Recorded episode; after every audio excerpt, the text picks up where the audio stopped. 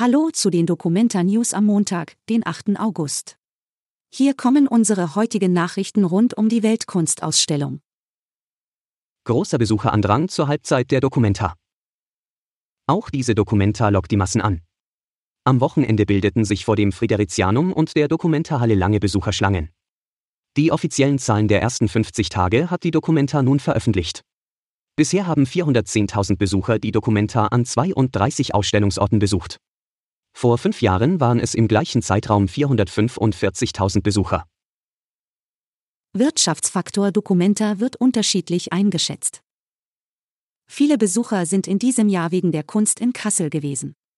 Inwieweit diese Touristen das Geschehen in Einzelhandel, Hotellerie und Gastronomie beleben, dazu haben wir erste Stimmungsbilder eingeholt.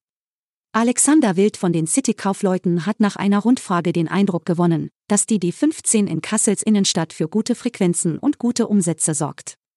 Vor allem die Gastronomie profitiert und ist deutlich beliebter. Wie viele Kunsttouristen bisher in Kasseler Hotels abgestiegen sind, darüber wird die amtliche Statistik erst in einigen Wochen Aufschluss geben. Die Erwartungen der Branche werden sich wohl aber nicht erfüllen. Geflüchteter lebt im Sandershaus und berichtet über seine Dokumentareindrücke. Es ist Halbzeit bei der Documenta. Einige Kunstwerke sind bekannt, andere gilt es noch zu entdecken. Doch wie nehmen Leute die D15 wahr, die direkt neben den Ausstellungsorten leben? Zum Beispiel Mohammed Dabur. Er ist Geflüchteter aus Syrien und lebt im Hostel Sandershaus.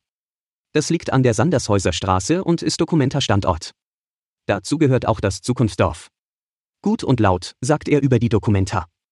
Dass es laut ist, findet er gar nicht schlecht, das ist wie bei uns in der Heimat, sagt er. In Syrien ist es üblicher als in Deutschland, dass es bis spät in der Nacht laut bleibt, auch unter der Woche. Ohnehin sind die Menschen im Sandershaus durch Konzerte, die abends im Hostel stattfinden, an Musik gewöhnt.